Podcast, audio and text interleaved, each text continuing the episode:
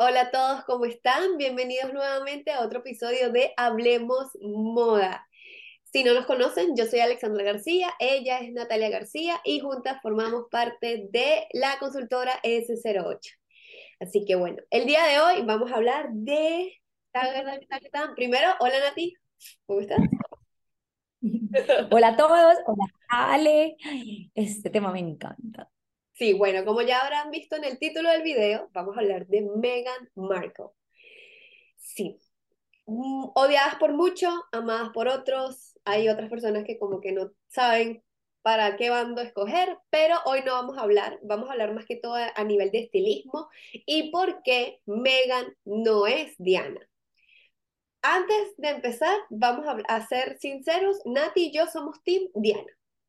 Así que ya se lo dejamos aquí ya se lo dejamos plasmado sobre la mesa y de igual forma vamos a ir hablando. Yo creo que lo primero que tenemos que hablar es el, de, el vale, pero antes, yo creo, que, yo creo que todos yo creo que todos están preguntando como estas viejas porque van a hablar de porque van a hablar de eso, porque es que Diana es un ícono en moda y sabemos que fue alguien súper inspirador. Es un ícono, sigue inspirando las tendencias. Hoy las tendencias que vimos muy fuertes y muy marcadas con Diana en casas de lujo como Versace, como vamos a ver también a un Dolce Gabbana, o sea, vamos a ver unas casas de lujo para las cuales ella fue musa de inspiración y que hoy esas tendencias se repiten. Y además porque también, o sea, todo no tiene que ser trabajo, también puede ser diversión. Entonces, volvamos de la moda un tema que la gente cree que es light, pero que influencia muchísimo todos los comportamientos de consumo hoy. Sí, sí, sí. E incluso acaba de pasar lo de la reina, que aunque ustedes no lo crean, recuerden que la moda es una repercusión del contexto que se está viviendo. Entonces todo tiene, y actualmente acaban de salir, acaba de salir el documental de Meghan y Harry, y hay mucha tela que cortar y hay mucho que hablar, pero nosotros nos vamos a enfocar en la parte del estilismo, de la moda como tal, que es el rubro que pertenecemos. Entonces, creo que lo primero que tenemos que hablar es un poquito de Diana, de cómo era el estilo de Diana y eso se lo otorgo a nuestra querida Nati. Adelante, amiga. de, hecho, de hecho, ustedes pueden retroceder un poquito en los capítulos que hemos grabado y de hecho en algún momento hablamos un poco de cómo las tendencias, hablamos de, de la serie The Crown y hablamos de todas las tendencias que se marcan en The Crown y que se ven hoy en la moda, sobre todo ya que empezamos a ver a Diana hace unas dos temporadas. Entonces, resulta hoy muy importante este tema. Van no, no nos lo van a creer, pero es que es increíble cómo el contexto retroalimenta muchísimo las tendencias. ¿Qué pasa? Cuando pensamos en el estilo de Diana, vamos a hablar muchísimo de la, de la época de los 80s y los 90s, pero también vamos a ver cómo hay dos Dianas.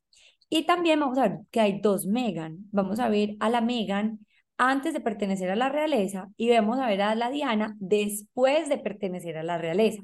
Recordemos que el origen de ambas es muy diferente. O sea, empecemos por el origen. Empecemos por donde es. Cuando hablamos de Megan, vamos a ver que tiene un origen que no pertenece a la aristocracia, ni siquiera es europea. Mientras que cuando hablamos de Diana, es una mujer que si bien es cierto, si tiene un origen anglosajón y también pertenece a una de las familias más notables y nobles del Reino Unido. Entonces, empezando por eso, ya vamos a notar y vamos a ver una gran diferenciación de estilo y vamos a ver cómo el hecho de que tú pertenezcas a una de estas familias va a, va a influenciar notablemente tu estilo, o sea, se va a ver súper diferente, o sea, el hecho de uno ser un monarca o pertenecer a la monarquía requiere ciertos códigos desde el vestuario que hacen que tú de pronto dejes un poco más de lado tu estilo para adherirte a unos cánones de belleza o a unos códigos estéticos que la misma realeza exige. Además que tú naces con ello, o sea, Diana nació con eso. Entonces para ella no se le hacía tampoco tan, tan exigente o tan complejo. Obviamente, en el momento en que vemos que ella se separa de Carlos, dicen que es una Diana completamente diferente, intentando como que mm, salir de los estándares y de los cánones de belleza de la realeza, pero es más a nivel de rebeldía, ¿no? Y de hacerse notar un poco más. Megan no es así, e incluso cuando hablamos de que Megan no es Diana, incluso Megan ha sido inspirada y ha tenido mucha referencia de Diana. Incluso vamos a intentar dejarles por aquí unas fotos donde ustedes pueden ver cómo ella, hay muchos de sus looks que ella se empieza a poner luego de empezar ya, creo que ya, ya casada con Harry, en donde toda la referencia visual del look completo es uno directamente que usó Diana hace muchos años atrás. Entonces ahí te das cuenta cómo no eres ella, es un referente, porque además se puede decir que es tu suegra, efectivamente era su suegra, eh, aunque lamentablemente ya no esté en vida, pero es como, es un referente y no, e incluso en el documental actual que Nati y yo estábamos hablando, ella es una, o sea, ella es una mujer completamente distinta a nivel de estilismo.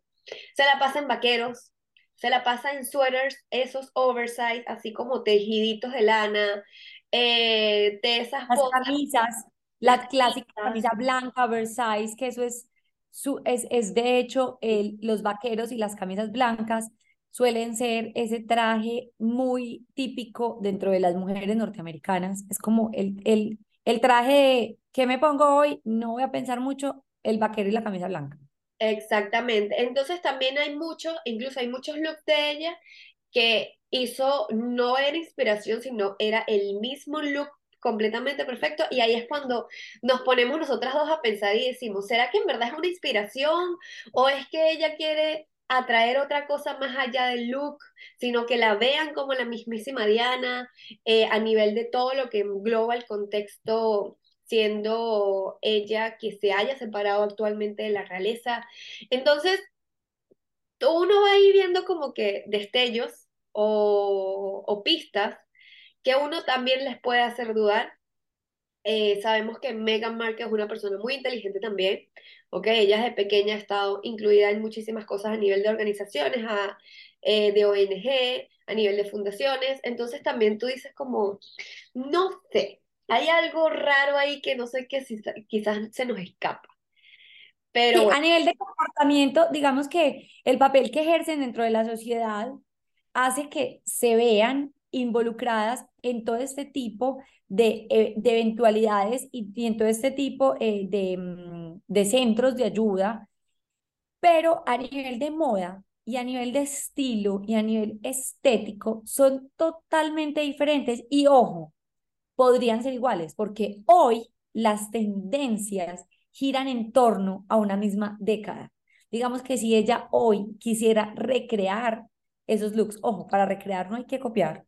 Si ella hoy quisiera recrear esos looks y tener unos lights y tener como unos, digamos que unos componentes que implícitamente nos hablen de Diana, lo podría hacer perfectamente, porque el tweet no ha pasado, hoy volvió con más fuerza. Con Diana encontramos mucho tweet, con Diana encontramos colores que hoy vuelven a estar. No, los accesorios, o sea, por favor, los accesorios en Diana, el dorado, las cadenas grandes, las botas.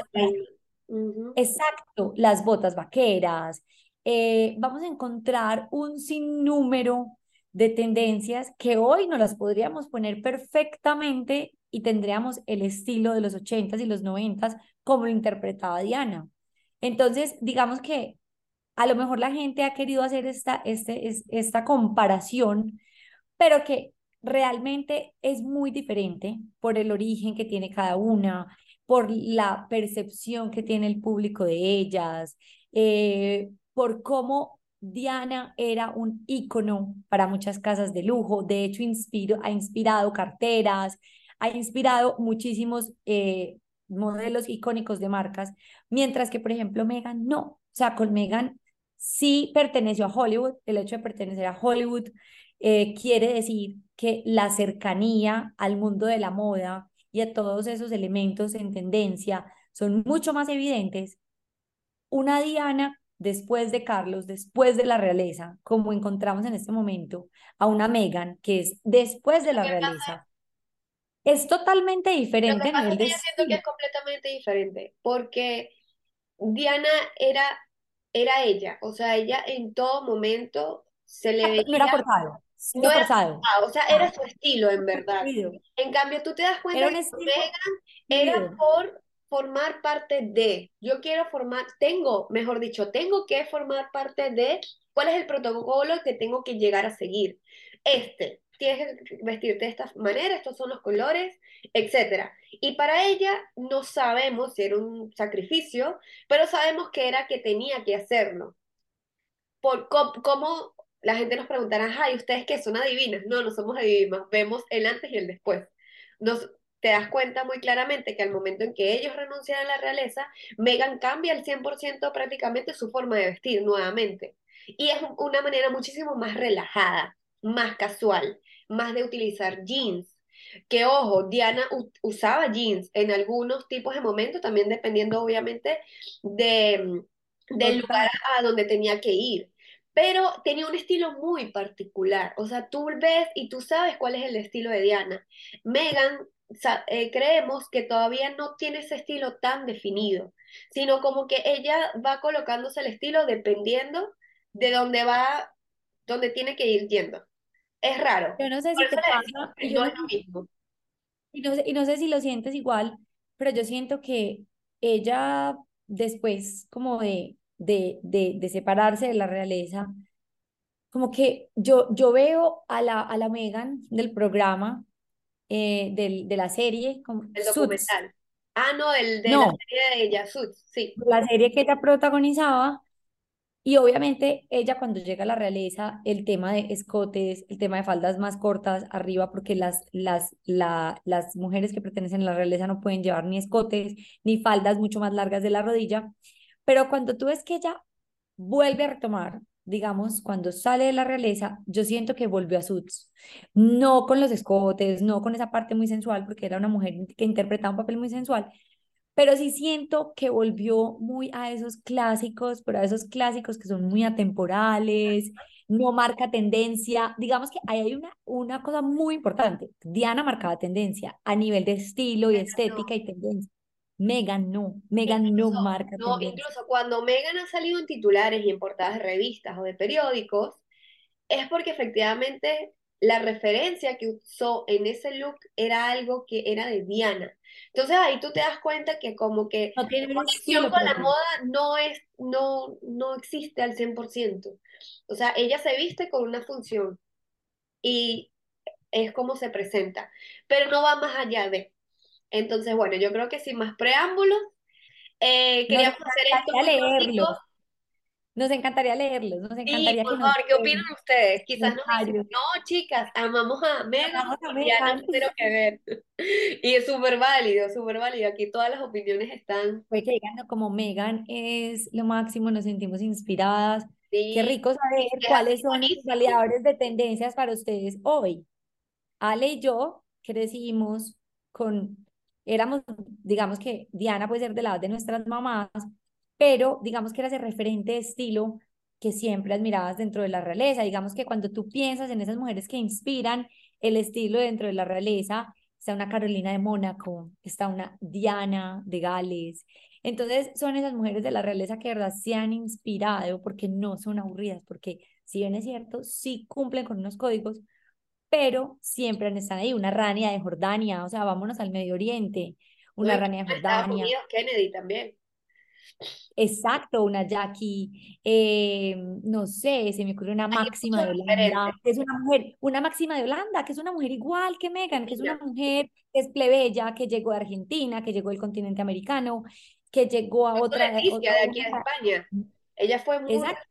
Leticia, exacto. Entonces, Miren cómo definitivamente son muy diferentes y con unos orígenes muy parecidos. Y miren que a nivel de estilo, que es de lo que estamos hablando aquí, nada personal, es totalmente diferente la influencia que ejerce en cada una de ellas.